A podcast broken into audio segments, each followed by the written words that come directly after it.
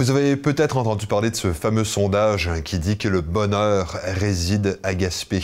En fait, c'est tout à fait vrai. Et pour en parler, justement, on a décidé de rencontrer euh, Daniel Côté afin qu'il nous parle non seulement de cet indice de satisfaction pour notre belle communauté, mais également pour voir un petit peu euh, bon, ce qu'il est, ce est retiré de tout ce qui concernait bon, budget provincial, budget fédéral, mais également de tout ce qui vient avec. C'est-à-dire que c'est bien beau dire que euh, les gens veulent venir s'établir ici, mais on a encore un un certain nombre de dossiers à régler, qu'on pense euh, au transport aérien, qu'on pense aux garderies, qu'on pense...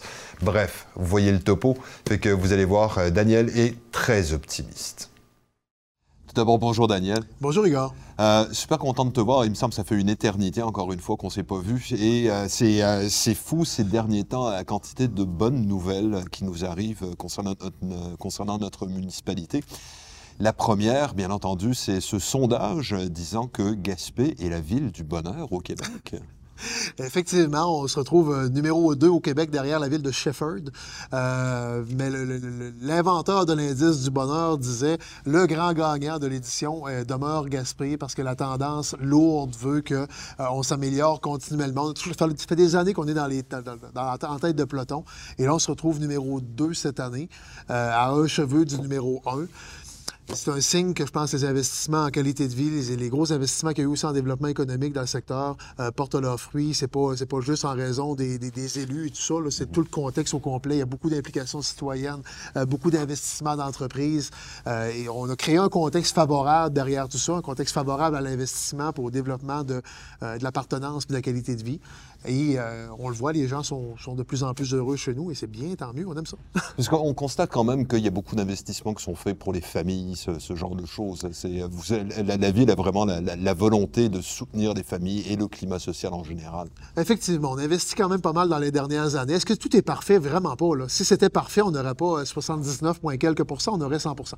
euh, Il n'y a aucune ville qui est parfaite, euh, sauf qu'on est dans un milieu où on se compare. On mm-hmm. regarde toujours qu'est-ce qui se fait de mieux ailleurs, puis est-ce qu'on est mieux, est-ce qu'on est moins bon. Euh, là, ce qu'on réalise avec un sondage comme celui-là, c'est un sondage qui dure pratiquement sur un an. C'est beaucoup, beaucoup, beaucoup de cumul de sondage, l'indice relatif du bonheur qui est bâti par les G-Marketing, font vraiment le tour de plein d'éléments de la sphère de la vie. J'ai répondu moi-même au sondage dans la dernière année. Euh, je l'ai reçu une notification courriel qui m'invite à répondre au sondage de l'indice du bonheur. Ben oui, on répond. Euh, mais il, il un peu partout. Vraiment, il ratisse très, très large pour établir le niveau de bonheur des citoyens. Fait que s'il y a beaucoup de gens qui répondent au sondage et que beaucoup de gens heureux, ben, ça influence dans une tendance. S'il y a beaucoup de gens malheureux, ben, ça influence de l'autre côté. Euh, mais globalement, je pense qu'ils réussissent à aller chercher pas mal le pouls. Euh, puis oui, on le sent que les gens sont généralement heureux chez nous. Mhm. Euh, la pandémie a provoqué certains malheurs, mais c'était partout au Québec pareil. Fait que quand on, quand, on, se compare, on se dit, ben, on n'est pas pire pareil.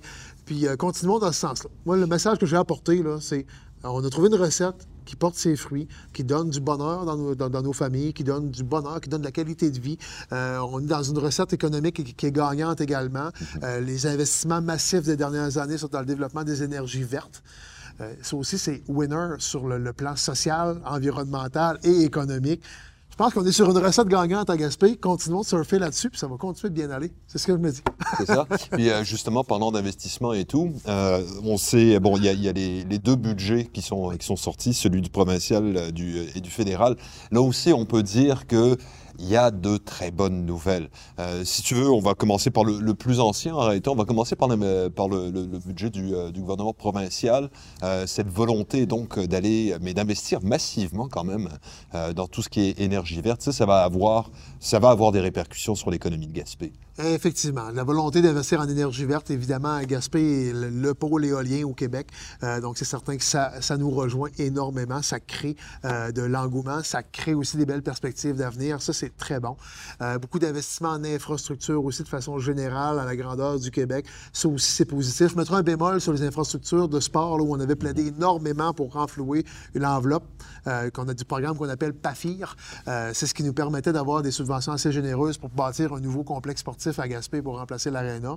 le PAFIR n'a pas été renouvelé avec les enveloppes qu'on s'attendait. Il y a de l'argent quand même en infrastructure de sport, mais beaucoup moins compensé. Ça, c'est mon bémol dans l'ensemble des budgets, autant fédéral que provincial c'est que ce bout-là, qui était essentiel pour les gens, qui euh, euh, donnait un plus à notre qualité de vie, encore une fois.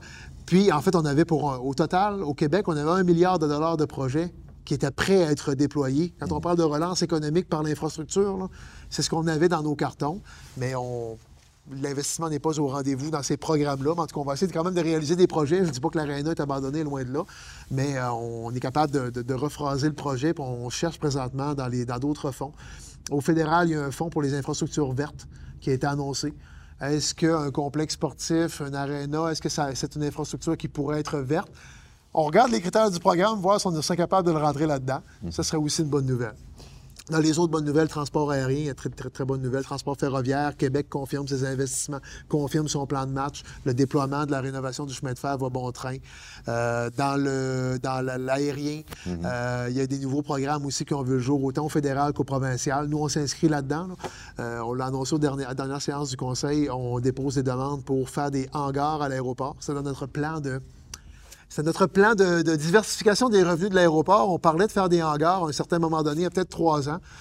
On n'avait pas trop avancé là-dedans, il n'y avait pas de programme d'aide. Puis, avec la pandémie, le crash aérien qu'il y a eu, le crash au sens euh, financier, on s'entend, euh, disons que la tendance n'était pas à l'investissement. Mais là, on parle de relance économique. On a eu beaucoup de demandes pour, de, la part de des petits transporteurs privés, des, mm-hmm. privés, je veux dire quelqu'un euh, qui a son propre avion, qui voudrait le loger quelque part. On a eu de la demande dans ce sens-là. On a Pascal Aviation, qui est notre principal transporteur, qui nous dit qu'il aimerait bien coucher des avions à Gaspé, mais c'est prendre un hangar. Mm-hmm. Fait que là, on a de la demande pour du hangar. On a trouvé un programme d'aide financière dans les derniers, budgets. POC! On, lance ça là-dedans. Euh, qui dit hangar, s'ils sont subventionnés en plus, bien ça, ça veut dire des revenus clair pour euh, l'aéroport, donc pour la ville. Donc, euh, pas besoin d'aller piger dans les poches des contribuables pour soutenir l'aéroport. parce que là, à ce moment-là, ce serait du financement récurrent à partir du moment où ils vont louer des espaces. Ah, absolument. Donc, financement récurrent, c'était dans notre plan de développement euh, au niveau des sources de revenus autogénérés à l'aéroport. Mhm. Donc, c'est là-dedans. toujours à l'aéroport aussi, on a déposé une demande d'aide financière aussi pour des plans, les plans et devis pour refaire l'aérogare. ah.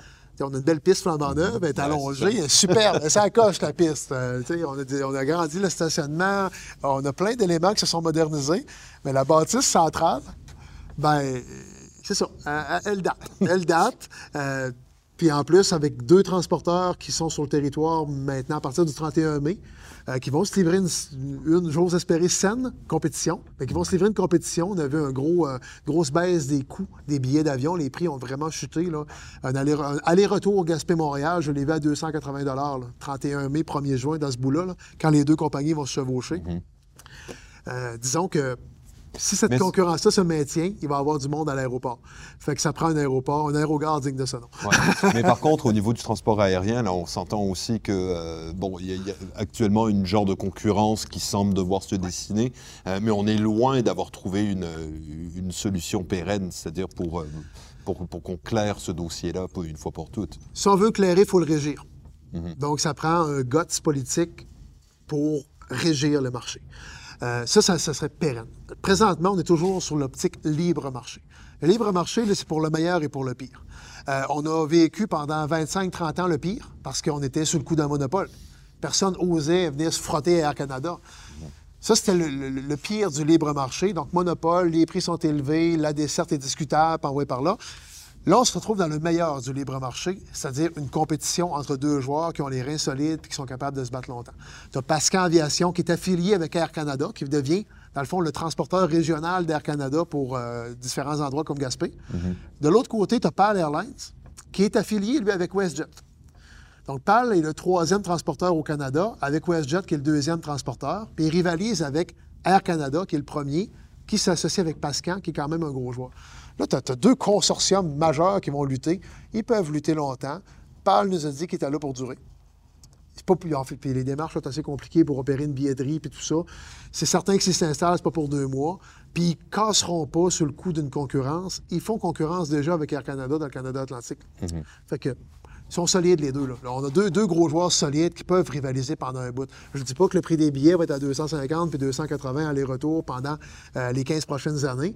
Là, c'est des prix de lancement. Mhm. Mais s'il y a une compétition, les prix vont être relativement bas. ça, c'est une bonne nouvelle. Mais ça, c'est le, ça, le meilleur du libre marché. Mhm. Si on veut une solution durable, il faut régir ça. Il faut venir régimenter les marchés, venir contrôler qui a accès à quel marché, puis venir établir des prix planchers, des prix plafonds, euh, venir établir un mécanisme de concurrence, mais sain, loyal et durable Ça, ce serait l'optique. Il faut que l'État s'en mêle. Puis ça n'a pas été. du côté fédéral, c'est pas leur tendance. Du côté provincial, on attend toujours des nouvelles du ministre Bonardel. C'est ça, parce que là, ça, devait être livré, le rapport devait être livré euh, il y, a, quelques mois déjà. Euh, on est toujours en attente. Euh, est-ce qu'on a des nouvelles de ce côté-là? On n'a pas de nouvelles de ce côté-là. on sait que le rapport a été livré au ministre en janvier dernier par le professeur mhm. Roy, qui était mandaté par le ministre. Donc, depuis le mois de janvier, c'est à quelque part au ministère des Transports certains nous disent, certains analystes disent, bien, le Québec attendait de savoir qu'est-ce que le fédéral ferait. Mm-hmm. Bon, l'optique fédérale, c'était de sortir des milliards de dollars, subventionner les transporteurs régionaux pour s'assurer d'une relance, s'assurer d'avoir des prix qui ont de l'allure. Euh, le mode subvention est intéressant dans une optique d'urgence, mais c'est pas l'option la plus pérenne. Fait que là, c'était ça la, position fédérale. Donc là, le Québec a reçu ça. Qu'est-ce qu'ils vont faire avec tout ça? Est-ce qu'ils vont décider de régir les marchés? Ou est-ce qu'ils vont continuer de subventionner en subvention d'urgence les transporteurs régionaux? Je ne suis pas dans le secret des dieux, j'aimerais ça l'être. D'accord. Ça, c'est grosso modo tout ce qui concernait le, budget provincial. Puis là est arrivé le, budget fédéral. Euh, on s'entend que c'est un très gros budget, euh, qui a beaucoup, beaucoup de promesses. Euh, côté Gaspé, comment est-ce qu'on entrevoit justement les, différents investissements fédéraux? Bien, il y avait des éléments positifs. On a parlé de transport aérien. C'était une super bonne, super bonne nouvelle, les investissements fédéraux là-dedans. Au final, ça devient une bonne nouvelle. Euh, quand on a entendu subvention à Air Canada, on a graissé des dents un petit peu. Quand on a regardé comment ça se déployait sur le territoire. Parce que quand on dit subvention à Air Canada, excuse-moi, petite parenthèse, nous autres, on voyait Pascal qui était là qui n'a jamais été un ami d'Air Canada habituellement. Euh, Air Canada, Pascal, ça se parlait pas trop. Tu avais Pascal qui était chez nous. Tu avais Pal qui avait dit qu'il venait chez nous. On savait que Pal était habituellement en relation d'affaires avec WestJet. Donc là, OK. Puis là, on annonçait subvention à Air Canada. On se disait, tabarouette, c'est un troisième joueur qui va débarquer dans le décor de Gaspé. Qu'est-ce que ça va donner? Mm-hmm. Euh, moi, je pensais beaucoup à Pascal qui a eu le courage de venir nous desservir en pleine période de pandémie, qui ont acheté des avions flambant neufs pour venir répondre aux besoins du marché. Et là, on se retrouvait avec, euh, avec une possibilité d'Air Canada. Quand on a su qu'il y avait un consortium Air Canada-Pascan, c'est venu nous sécuriser un petit peu. On est venu dire, bon, ben, OK, correct. On va, on va survivre. Euh, tout le monde va survivre. Deux joueurs, il y a sans doute de la place sur le marché pour deux joueurs. Un troisième, là, on a commencé à regarder ça de travers, surtout Air Canada, avec la relation qu'on a eue dans le passé. Que là, tout s'est calmé. Budget fédéral, premier morceau aérien. Deuxième morceau, super intéressant, gros cash en garderie. Euh, on, veut prendre le système québécois, le calquer à la grandeur du Canada. Bien, c'est une bonne nouvelle pour le reste du Canada. Au Québec, on était déjà une longueur d'avance. La bonne nouvelle pour le Québec, c'est que l'argent qui est investi ailleurs, le Québec va en recevoir sa part au prorata, pratiquement sans condition, nous dit-on. Bon. Le Québec dit, ben moi, je vais prendre cet argent-là, puis je vais faire ce que je veux avec. Je veux que ce soit sans condition, puis je veux même pas avoir une condition de le mettre en garderie. Ça, on aime moins ça. Ce boulot, on l'aime moins. Euh, il y a des besoins criants en garderie le fédéral a décidé de nous faire un chèque. Prenons-le, le chèque, puis investissons-le en garderie. fait que la bonne nouvelle du budget fédéral, c'était un gros chèque au Québec pour les garderies. Il faut juste que le Québec le mette en garderie à ce temps. C'est ça, parce que là, on s'entend, c'est, euh, et puis quelque part, on fait un petit peu la boucle avec ça. Euh, c'est que euh, on, parle d'investissement à Gaspé, on parle d'attirer des gens, on parle d'attirer des familles, mais on n'a toujours pas réglé la question des garderies et du logement en général. Exact. Le logement, je peux vous dire qu'on travaille fort avec des gros promoteurs privés présentement. Ça va débloquer dans les prochains mois. Euh, on a des promoteurs qui sont même en train de faire des analyses très, très, très, très concrètes, qui sont en train de développer les plans d'architectes, les plans d'implantation terrain, euh, les tests de sol sur les terrains, etc. Donc, ça, ça débloque de plus en plus au niveau du logement. Euh, les promoteurs ne feront pas ce type d'investissement-là de façon sérieuse s'ils n'avaient pas l'intention d'investir. Donc, ça, ça s'en vient. C'est les promoteurs de Gaspé? Les promoteurs, je dirais, de la région de la région. La région. Il y a eu des promoteurs extérieurs de la région qui nous ont aussi. Euh, qu'on avait, on avait tendu des perches au début de la crise du logement. Là. On avait tendu des perches vers des promoteurs extérieurs. Je ne suis pas sûr qu'ils nous prenaient totalement au sérieux. Mais là, ils se sont mis à nous prendre de plus en plus au sérieux. Euh, j'aime mieux avoir euh, deux, trois promoteurs sur la table que d'en avoir aucun. disons que ça, va débloquer au niveau du logement. J'ai beaucoup confiance dans les derniers contacts qu'on a eus, puis dans les derniers investissements qu'on a entendu parler on est en relation assez étroite avec des promoteurs. Ça va de mieux on devrait avoir des nouvelles d'ici combien de temps? C'est une question de mois. De mois? Euh, de mois, parce qu'il y a des analystes techniques. Eux autres ont mandaté des, firmes de professionnels pour finir d'éplucher tout ça. Mhm. Ils sont convaincus du besoin. Ils ont la capacité d'investir. On va les laisser continuer d'avancer. C'est du privé. Nous, on va les soutenir avec nos programmes réguliers. Ben, en fait, les programmes, je dis réguliers, c'est des programmes d'exception que notre loi privée nous permet d'offrir. Euh, les promoteurs sont satisfaits de ça. Fait que ça, ça, regarde bien. Je pense que c'est vraiment une question de mois pour avoir des très belles annonces en logement. Garderie, euh, le dernier appel de projet du ministre doit aboutir au mois de juin. Normalement, le comité d'analyse doit livrer son rapport au mois de juin. Euh, on sait qu'on avait 32 places pré-réservées pour la côte de Gaspé. Ce qui n'est pas, pas, suffisant. C'est pas suffisant. Le ministre m'a tout le temps dit déposez-en donc plus. Bon, et moi, j'avais assis les deux CPE à notre table. Même si c'est une petite rivalité des fois entre les CPE, c'est. Moi, ce que je veux, c'est des places en garderie. Je me fous un peu de la rivalité. Là, c'est pas... Mhm. Ça, c'est pas mes affaires. Moi, ce que je veux, c'est des places en garderie. Les assis à notre table. Euh, puis je leur ai demandé qu'est-ce que vous pouvez faire pour nous? Combien de places vous pouvez déposer? Bon, tous les deux sont partis avec, dans leur planche à dessin, le fait de déployer chacun un 80 places. En réalité, c'est tout le temps entre 70 et 80, parce que mhm. ça dépend de la configuration des terrains, puis etc. Mais 80 places chaque. Puis, on en a un des deux qui disait Moi, j'ai une possibilité d'agrandir une de mes installations en demandant un 32. Là. Fait qu'au final, on a déposé autour de 180 places en garderie que Gaspard a déposé au ministre. Le ministre m'avait dit Gênez-vous pas d'en déposer plus que 32. J'ai une petite marge de manœuvre en dehors de l'appel de projet, moi, là, pour en donner un petit peu plus. Fait que si j'avais, j'ai écouté mon petit doigt, mon petit doigt me dit qu'on devrait avoir autour de 80. Ce qui n'est pas pire. Euh, à travers tout ça, on avait aussi une approche d'un propriétaire de garderie privée de la, région de Montréal qui disait sentir le besoin clair ici, qu'il y avait une ouverture à étendre ses activités vers la Gaspésie. C'est quelqu'un qui, a une attache en Gaspésie. Euh, ce dossier-là, on l'a, disons qu'on l'a peut-être un peu moins travaillé parce que euh, la, promotrice en question n'a pas été en mesure de déposer son projet à temps dans les critères du ministère. mais il y, a, une autre possibilité de ce côté-là. Fait que disons que ça aussi, ça, ça, c'est clairement en juin que le ministre Lacombe fait ses annonces. S'il nous annonce un 32, il sait qu'on va être déçu. Mm-hmm. S'il nous annonce un 80, il sait qu'on va être plus satisfait. S'il nous annonce plus que 80, s'il nous annonce plus que 80, il sait qu'on va être très satisfait. il connaît notre degré de satisfaction à l'avance. C'est à lui à prendre la décision qui s'impose, mais c'est pas parce qu'on n'a pas travaillé ce dossier-là ça vient Fait que là, si on comprend bien, il y a pas mal de, pas mal de choses qui devraient débloquer d'ici juin, à fin juin. Euh, l'autre élément qui, euh, pour lequel on est en attente, euh, c'est tout ce qui concerne le dossier des plages en fonction de, de l'été prochain. Veut, veut pas, il va falloir qu'on se prépare en conséquence. Absolument. Il n'y a pas de voyage à l'international quand est-ce qu'on pense avoir des nouvelles de ce côté-là? On est en train d'être pas mal prêt. Euh, d'ailleurs, au moment d'enregistrer cette entrevue, je sors justement d'une rencontre du comité de suivi sur le sujet. Euh, on planifie, euh, on finit, en fait, on, se donne la semaine pour finir de planifier le, message, la façon de l'organiser, etc. tout ce qu'on a à faire aussi comme to-do list pour mettre tout ça en place. Disons que nous, on s'est entendu à l'interne, autant au niveau du conseil municipal que du comité de suivi. On s'est entendu sur comment on déploie tout Il euh, faut juste maintenant finir d'attacher les dernières ficelles pour pas qu'il y ait du monde, qui, du monde qui directement concernés, qui apprennent par les médias qu'est-ce, que, qu'est-ce qui s'en vient pour eux. Donc, on, finit d'attacher les dernières ficelles cette semaine.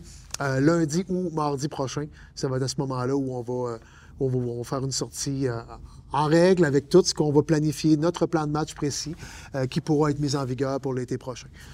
Euh, bref, on a cheminé énormément. Il y a eu énormément de travail de fait dans les, dans les six derniers mois sur ce dossier-là. Vous n'avez même pas idée.